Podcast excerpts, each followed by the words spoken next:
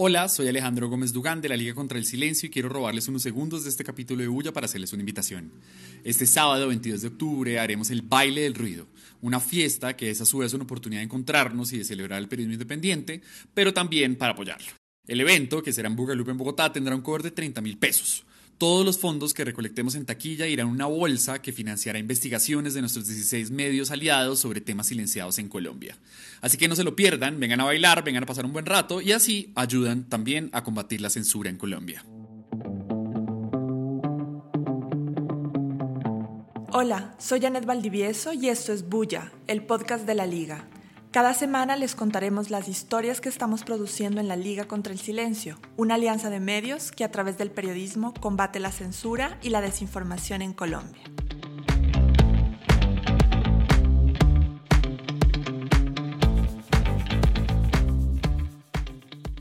El domingo 16 de octubre a las 10 de la mañana, el periodista Rafael Moreno escribió en su cuenta de Facebook el que sería su último mensaje en esa red social. Ahí contó que cinco días después tenía previsto estar en Bogotá para participar en un encuentro de una red internacional de periodistas de investigación. Pero ese mismo domingo, en la noche, Rafael Moreno fue asesinado a tiros por sicarios en un local de comidas de su propiedad en Montelíbano, departamento de Córdoba.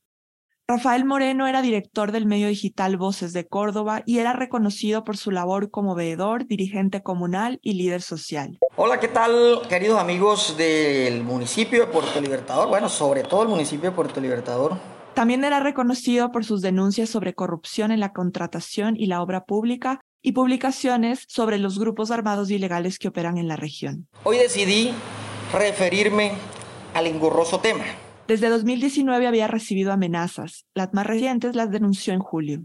Rechazamos el asesinato de Rafael Moreno y esperamos que las autoridades hagan justicia. Le quitaron su vida pretendiendo silenciar su voz. Pero acá, como es el nombre de nuestro podcast, hacemos bulla para denunciar su asesinato, ir tras las pistas de su trabajo y para entender qué está pasando en Córdoba. Por eso invitamos a Nidia Serrano, periodista y corresponsal de la FLIP, la Fundación para la Libertad de Prensa en ese departamento.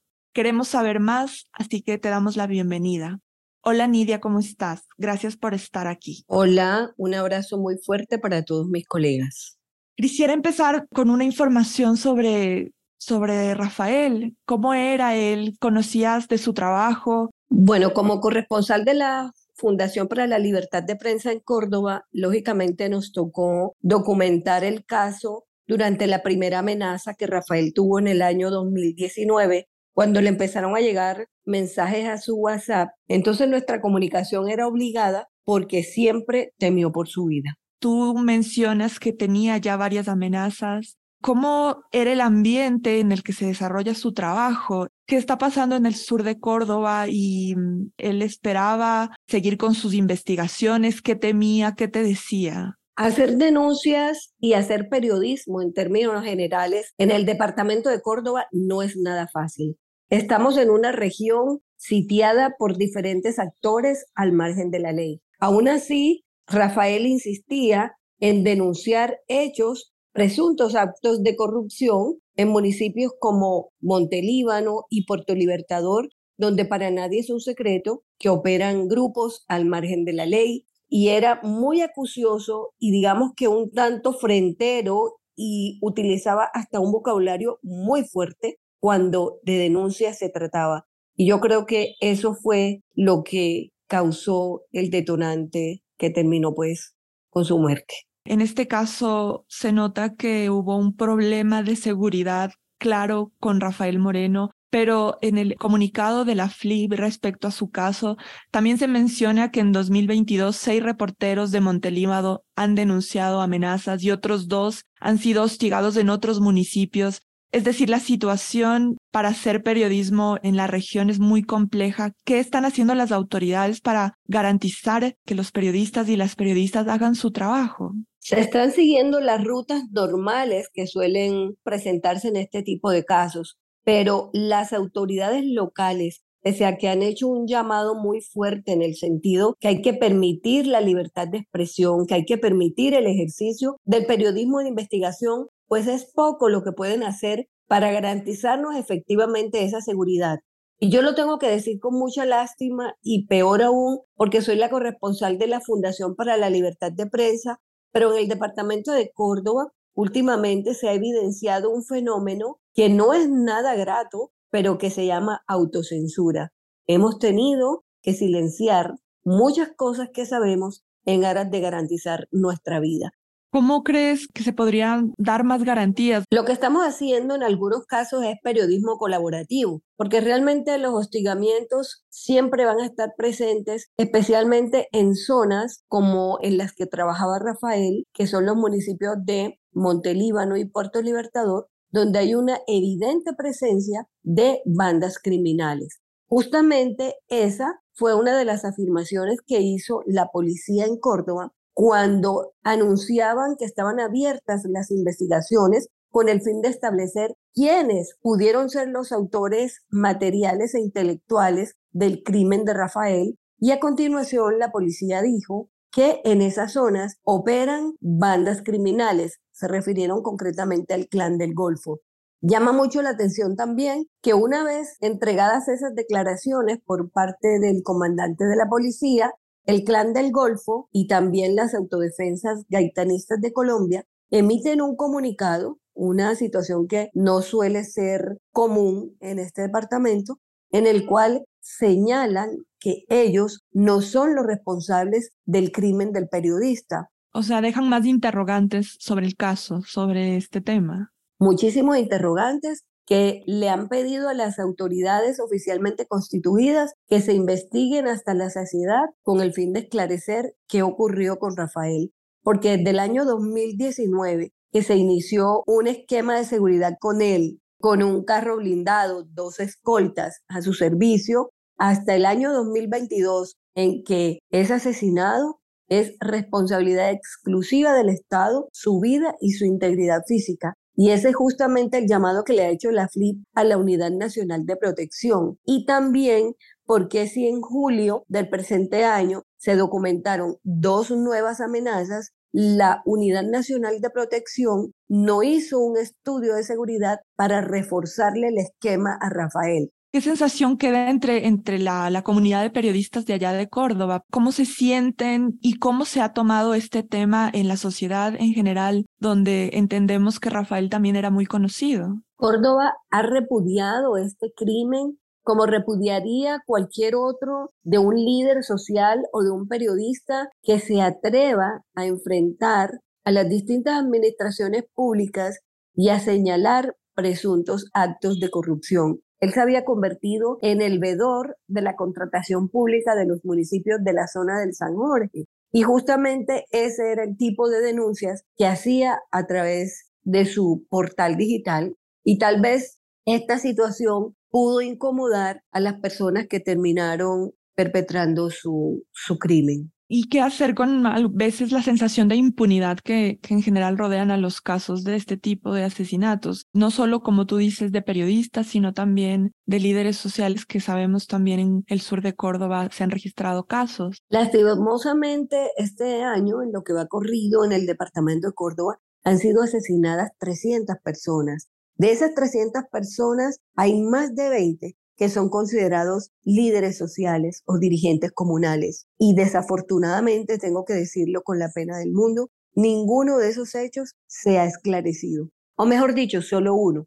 el asesinato de un líder del Palenque en la zona de Bolívar, que fueron capturados los presuntos autores materiales. De resto, todos los crímenes han quedado en la impunidad. ¿Eso qué significa? Eso significa desesperanza. Eso significa intranquilidad, eso significa miedo y eso significa la necesidad de seguir autocensurándonos. Estamos en una zona donde denunciar se ha vuelto muy peligroso. Es casi que ponerse la lápida en las espaldas. ¿Y cómo te cuidas, por ejemplo, en tu caso? ¿Cómo es tu rutina periodística? Porque tienen que seguir haciendo su trabajo y también al mismo tiempo se autocensuran. Bueno, yo llevo 34 años de estar trabajando en el diario El Universal y hubo una época en que recibí amenazas. Yo prefiero hacer trabajo colaborativo con medios nacionales y mientras tanto acá en Córdoba trabajamos el día a día Hay muchas noticias que le interesa leer a la comunidad, entonces las manejamos, efectivamente todos los temas judiciales que ocurren. Hacemos también periodismo de investigación porque no podemos negar que lo hacemos, manejamos nuestra agenda propia, pero hay ciertos temas muy específicos con los que preferimos no meternos. Y esos temas tienen que ver básicamente con grupos alzados en armas, con grupos ilegales, porque no sabríamos qué garantías de seguridad podríamos tener en caso de meternos con esas estructuras. ¿Y qué mensaje nos puedes dejar a nosotros también que estamos tratando de entender lo que está pasando allá y también de no dejar el legado y los temas de investigación de Rafael ahí silenciados como es lo que pretenden quienes ordenaron este asesinato? Mi mensaje siempre será que la función del periodista debe seguir cumpliéndose y eso implica muchísimos riesgos, pero no podemos dejarnos silenciar por el miedo. Hay muchos mecanismos a través de los cuales nosotros podemos evidenciar algunas verdades que a nivel regional nos daría mucho miedo tratar. Pero nuestro papel siempre tiene que ser ese, siempre tiene que ser ayudar a la comunidad a que los recursos públicos se inviertan de la mejor manera. Y si ponemos en riesgo nuestra vida por esa función, pues no le pediría a la gente que asumiera ese riesgo, pero sí que buscaran mecanismos que permitan que esas verdades se conozcan, así a uno le toque ceder los créditos, por llamarlo de alguna manera, y entregar esa información a medios que están más lejos y más blindados en cuanto a este tipo de actores armados. Nuestra solidaridad contigo, con todos los colegas y la población también en Córdoba y otras zonas donde también la tarea de, del periodismo está amenazada y esperamos respuestas del Estado. Muchísimas gracias por estar acá. Gracias a ustedes y esperamos que no se sigan repitiendo este tipo de hechos violentos que atentan contra la libertad de prensa y que sin pretenderlo nos obligan a autocensurarlos. Un abrazo a todos.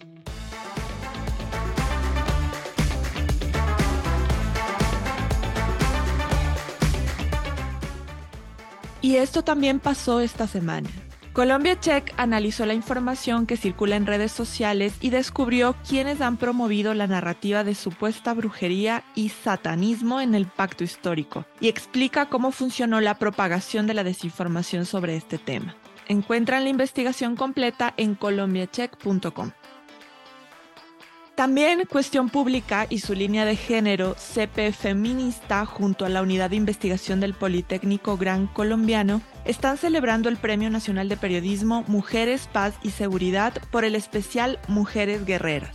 El trabajo visibilizó la labor de varias mujeres que desde diferentes ámbitos han aportado a la construcción de paz y a la transformación de sus territorios. Hay perfiles, entrevistas y cómics. Encuentran el especial completo escribiendo Mujeres Guerreras en la lupa de la web cuestionpublica.com.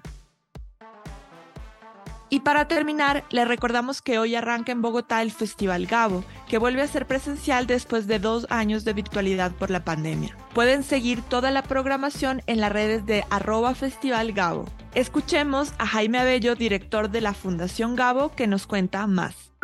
El Festival Gabo es la gran fiesta del periodismo del futuro que ya está aquí entre nosotros. Por eso escogemos la vida contra las dificultades, a veces por ejemplo la presencia de la muerte en los predios del periodismo. Y por eso vamos a celebrar los cambios en el periodismo hacia la creatividad, hacia la cercanía con las audiencias, hacia el aprovechamiento de las herramientas tecnológicas, hacia definitivamente más y mejores historias, hacia la independencia y la ética. Bienvenidos todos al festival, no se lo pierdan, 21 a 23 de octubre en Bogotá, sede principal Gimnasio Moderno, pero también en otras partes de la ciudad, y los formatos pasan por talleres, por charlas, por exposiciones, pero también va a haber espacio para la música, con conciertos, y va a haber espacio para la conversación. Nos podremos tomar un café, podremos tertuliar, podremos celebrar la vitalidad de nuestro periodismo. Festival Gabo 2022.